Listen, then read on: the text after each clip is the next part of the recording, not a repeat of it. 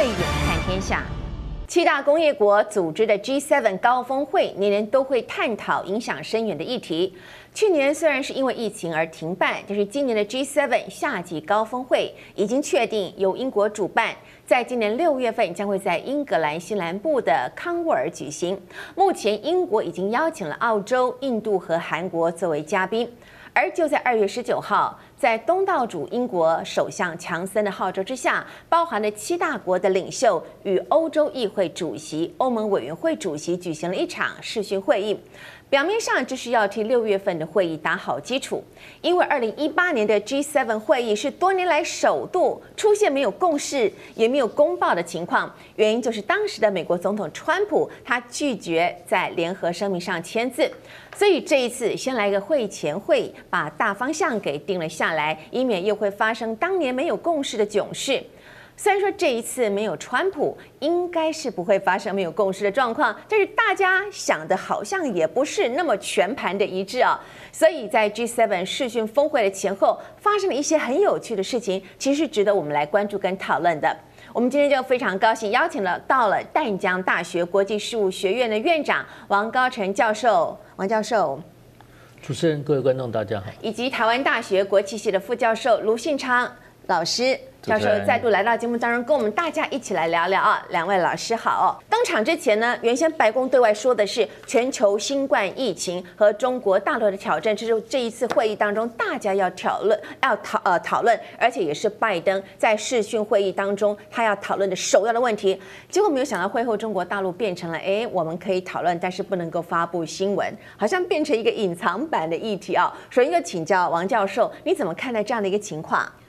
我想主要就是说，这个双方呃着重的重点不一样啊。那因为我们也知道，就是说中美关系在川普过去四年之内，那么其实不是处得很好啊。那关系也相当的这个恶劣啊。那似乎对美国来讲，它的主要的外交跟主要的对手都是锁定在在中国啊。所以拜登上来之后呢，我觉得也是延续了美国这种国内政治的氛围。所以当他看世界的时候，他还是比较着重于中国啊。那因为当然，毕竟对美国来讲，他现在是急于要恢复他在世界的领导地位，所以他放眼世界看去，当然除了俄罗斯之外就是中国，甚至中国对他的呃影响力跟他对他的威胁更大啊。因为因为中国它有更呃充沛的一个经济的实力跟稳定的政治啊，而且对外交有很多的影响啊。所以呃，拜登他强调嘛，就是说美国回来了，就是。美国要重新 站回世界舞台，要重新来领导世界，所以当然他把跟中国的竞争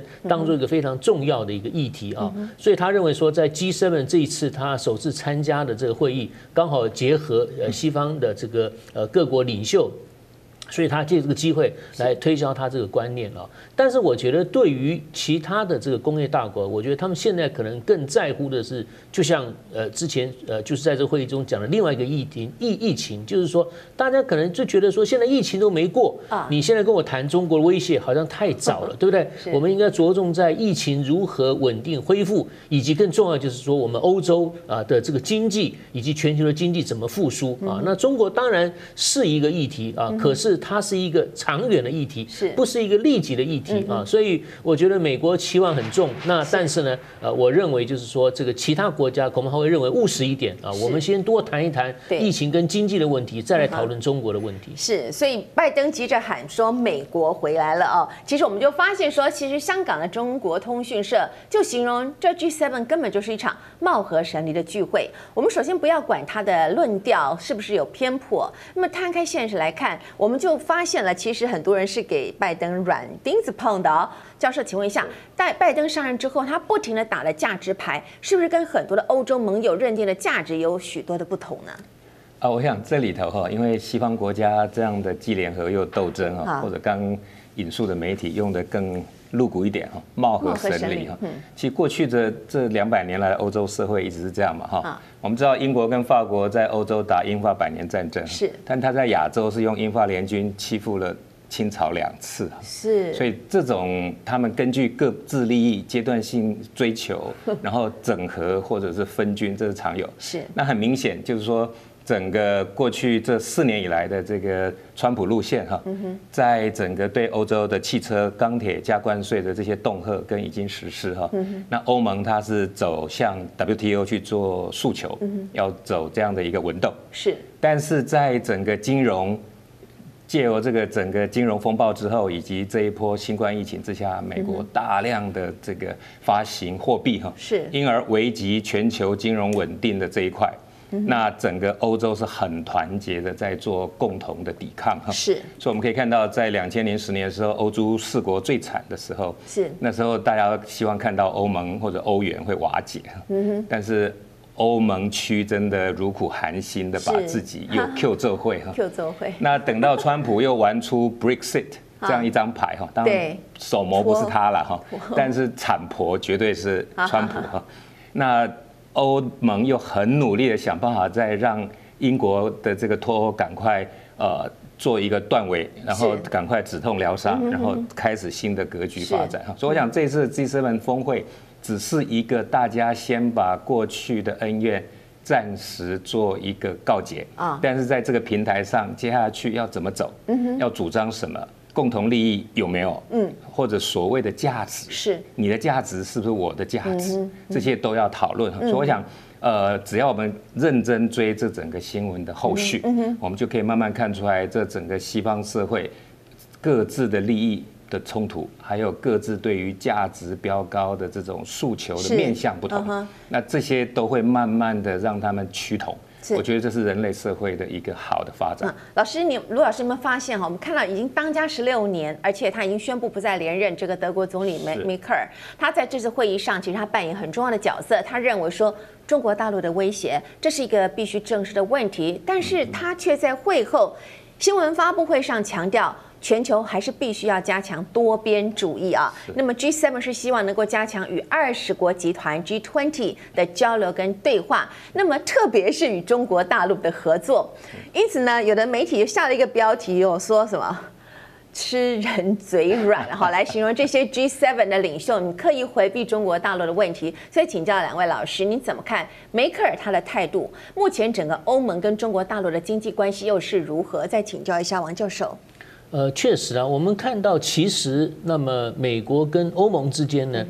呃，拜登强调这个价值啊，是那其实某种程度我觉得也没有错啊，因为毕竟就是说，呃，西方他们有共同的一些价值，就是对自由、民主、人权的这个信仰啊，那这点是他们跟中国大陆不太一样的地方啊，所以所以拜登特别强调就是这种民主国家的一个合作。那另外就是说，欧盟在这个国际的外交跟贸易方面也很强调多边主义啊。那么过去川普强调的是单边主义，那现在呃拜登回到。这个多边主义，我觉得这也是欧盟国家呃所愿意接受的啊。但是就是说，在跟中国的问题上来讲，这就是理想跟现实的一个差距啊。也就是说，虽然他们其实。啊，美国跟欧洲的价值观当然是远高于跟中国价值观的相同啊，尤其是在自由民主人权方面。所以，所以我们看到，就是说，欧盟其实也并不喜欢中国的一个政治的方式。可是，在现实上来讲的话，那这个尤其过去啊，川普走的是单边主义，他对欧盟也制裁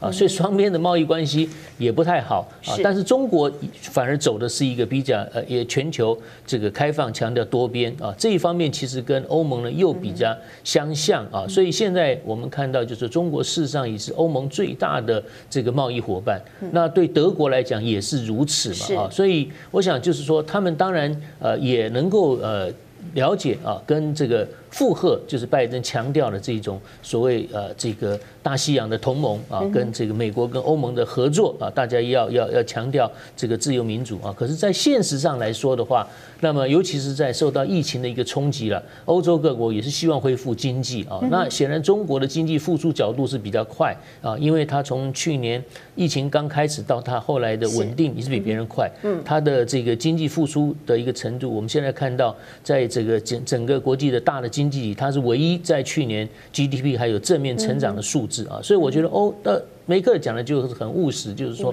一方面我们要合作跟美国，但是我们在这个经贸方面，我们还是必须要把跟中国要拉进来啊，就是在 G20 里面呢，大家要接触合作。这纯粹就是从德国自己啊，因为德国最大的出口市场也在也在中国嘛，它的汽车产业啊，所以我我认为就是说，从经贸的角度，那呃，这个梅克尔讲的是非常务实的态度。嗯哼，好，梅克尔是很务实的态度，但是我们来看一个也很有趣的一个现象，来看的是英国首相强生他的态度。他在 G7 视讯会议之前，他已经展现出了自己是美国阵线联盟议员的态势哦。应该其实可以说，在去年啊，我们就发现他一直动作频频，要包括今年他要把呃航空母舰伊丽莎白女王号派往亚洲来制衡中国大陆，还有在香港的问题上，他对中国大陆啊，其实也是有表达他的意见了。中国都看得出来，啊，这个强生他很想跟美国携手多边抗中，不过最近却传出了一句很奇怪的这个自称啊，强生他自称他是。狂热亲中派啊，fervently Sinophile 哦，请问卢教授，英国脱欧之后，经济是有这么艰困吗？需要强生这么的牺牲，最终态度的大转弯吗？他本来是想抗衡的，就他现在说他是狂热的亲中派。第一个当然很明显了哈，这个二零二零年英国的 GDP 是萎缩了将近一成，嗯哼嗯哼，那一成在全工业国家是最高的了，是。那第二个是说，在整个圣诞节到现在为止的这个正式脱欧正式生效之后的整个贸易活动，事实上英国的出口都出不去哈。是。那这个出口商跟四大这个产业工会哈，怨声载道。那第三个是呃，曾经川普在达沃斯峰会拉着这个。强生的手说，美国一定要跟英国签自贸协议哈，可是，一直到川普下台之前，是。连什么时候可以谈判，要谈什么，从来都没有。嗯，那川普就走了。那所以强生现在像是个孤儿，是他四处碰壁。嗯，而且他的整个国内的经济情势已经到了严峻。嗯哼，然后他现在只能求欧盟哈，是。就是所有我们脱欧的协议。延后两年生效哦，所以他完全只能用粉饰太平 来让自己的这个位置还能够继续坐一阵子。嗯嗯。那当然，以英国后来内阁开始有任期制哈，那他本来就是捡到这个 May 的任期继续充数哈，所以他当然想的是能不能拖到他正式有自己的任期之后。所以我想我们现在看到强生的这个委屈哈，是呃必须寄予同情之类。所以他现在必须委曲求全。好，我们注意到这次 G7 会后发布的新闻稿，其中最让人振奋的是 G7 的领袖承诺说，世界上最贫穷的国家接种疫苗的援助资金将会增加到七十五亿的美元啊，这大概是相当于新台币两千多亿、两千一百多亿啊，这是一笔大钱。可是有些国家表示他们不要钱，他们想要的是疫苗。所以请教王教授，你怎么看 G7 的会议所做出这个关于疫苗这方面的决议？我们首先就撇除这些人道主义不谈哦，在救急的方面，让世界可以恢复原来的生活秩序上面，中国大陆跟西方国家的做法，对于这些贫穷国家来说，谁比较有感呢？教授，呃，我想当然可能开发中国家会觉得中国的态度他们会比较有感啊，因为我们看到，呃，到目前为止啊，就是说这个全世界有两亿剂的这个疫苗已经已经已经打了啊，那么但是呢，就是说。在整个人口的分布上来讲，还是以这个 G7 他们的一个所的一个占有率呢，几乎是占了这个百分之四十几啊。但是他们的人口占全世界并不到百分之十啊。那其他的很多开发中国家，甚至连疫苗都还没有没有拿到啊。所以我们看到，那么尤其是像这个呃欧盟，包括几个这个西欧国家，他们事实上所购买的这个疫苗，已经是超越他们人口的这个两倍到三倍的。这个数目啊，也就是说，他们是呃充分的一个一个储储存了，而且在呃之前我们看到，那么欧盟跟英国还为了这个呃这个疫苗的生产分配还彼此吵了半天。虽然他们都是这个过去啊，这个都是充属欧盟，当然英国现在已经离开了啊，但是你看这些西方国家啊，为了自己的时候，他们都呃纷纷纷为自己的这个国国民考量，所以当时就呃有一个口号叫做疫苗民族主义嘛，啊，就是说你为了这个部分是。啊，你你这个都是这样想，那你实际上对于全球的防疫并不是有利的啊，所以现在我觉得，当然西方国家也也受到这样的一些批评了，那他也知道，就是说，当然第一个我们看到他们现在疫苗已经掌握了不少了啊，尤其是我们看到那英国的这个呃施打率已经都是相当的这个在在在成长当中，所以呃英国也讲嘛，他有四亿四亿多剂的疫苗，他如果打了剩下的话，他愿意贡献更多了啊，所以我觉得就是说西方国家他们都是先以自己为主，那才去考虑到其他的这些已开发国家啊，但是中国我们看到一开始他就是抱持的就是说这个疫苗他要优先提供给一些发展中国家啊来来使用啊，虽然它的人口也非常多啊，但是它的在疫苗研发的速度也并不会比西方国家呃这个慢太多啊，所以我们看到中国的这样的一些做法来讲，似乎是比较有顾及到。这个呃，发展中国家他们的需求是我们发现这个《环球时报》的英文版对 G7 的这一次会议有一些报道，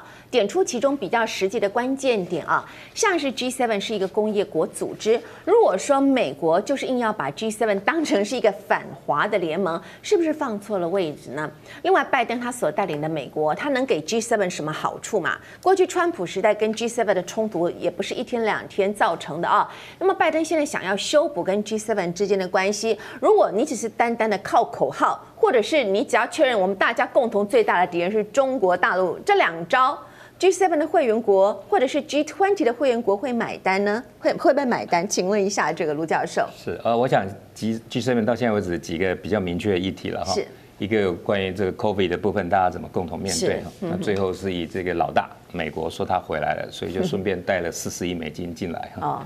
那第二个是这个梅克尔夫人很在乎一件事哈，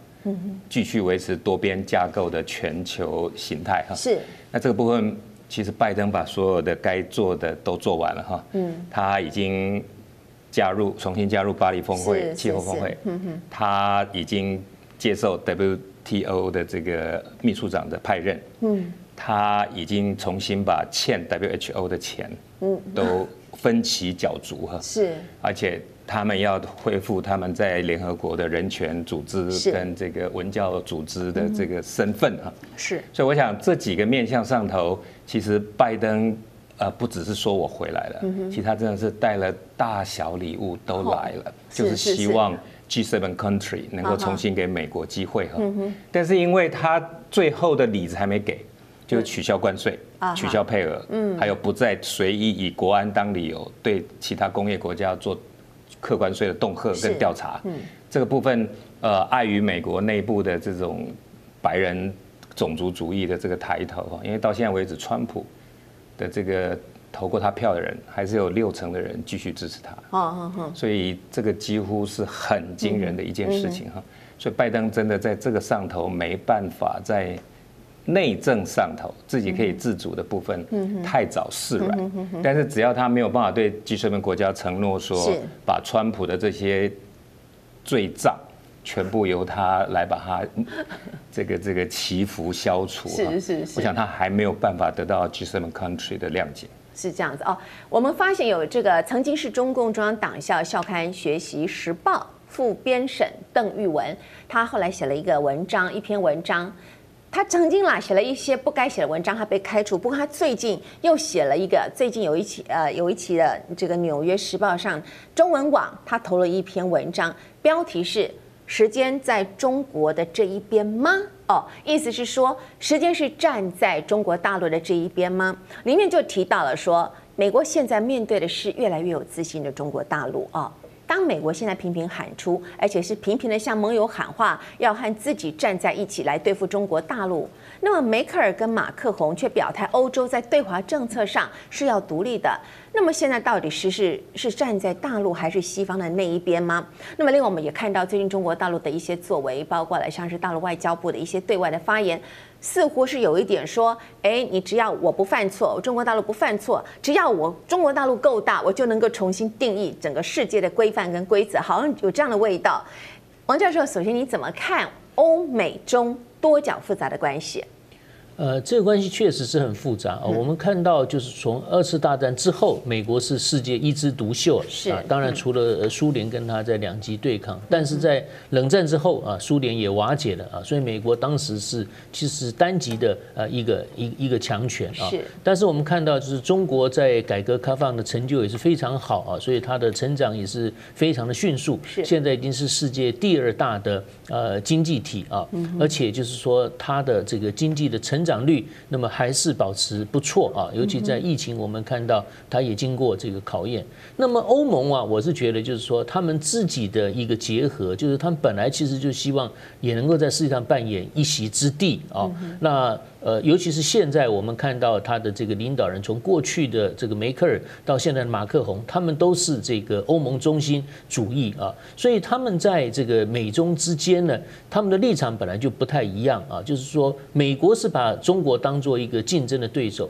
可是欧盟从来就不是在二次大战之后真正世界的领导国，它只是强国之一啊，所以中国对他，他并没有那么大的一个所谓的强权地位的威胁啊，他实际上是把中国当做一个重要的呃这个贸易伙伴啊。是。那其实到说本来美国跟欧盟呢应该有很好的合作关系，因为他们同文同种，也有共同的这个价值观啊。就是因为川普的政策呢，事实上确实把美欧的关系弄得非常糟糕啊。因为川普对欧洲也不假辞色，又走单边主义，所以梅克当时就讲过一句话，他说：“我们是时候我们应该走自己的一个路线的时刻啊。”那虽然说现在拜登回来了，他要重新拥抱大西洋主义啊，但是我觉得欧洲这种呃，像马克龙他也在 G7 峰会讲，我们也有战略自主啊，就是我们有我们自己的呃一个路线啊。所以我觉得是欧盟在这个德法两大国领导之下。他们巩固欧盟啊，走自己的路。当然，他们跟美国还是合作层面是多呃多于跟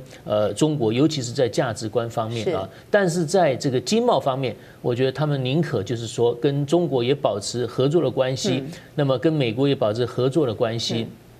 那么呃维持的一个啊这个。既跟美国比较联合啊，但是呢又对中国施压的一个状况啊，所以现在看起来就是说，呃，其实这个三角关系呢是比较复杂啊。那但是美国跟欧盟是有合作，可是又不像在冷战时期那么样的紧密啊。是。那么中国有影响力啊，那么美国呢也是很注意到它的影响，那欧盟也很注意它的影响，所以就形成这样的一个比较复杂的关系。今年是非常特别的一年，为什么呢？今年是中共建党百年。那么对于这个对岸来说，这是一个非常的意义非凡的一年。站在这个历史点上的大陆领导人，绝对不会轻易的让这一年没有成绩的就这样默默的过去啊！尤其这一年，全球都要走出疫情阴霾的一年，在美中角力战里头，谁能够成为带领全球走出悲情、看见希望的领头羊，谁就能够名留青史。那么这几乎已经是所有当权者的梦想了。在历史上要留一个名字、一个位置、一个篇章给自己，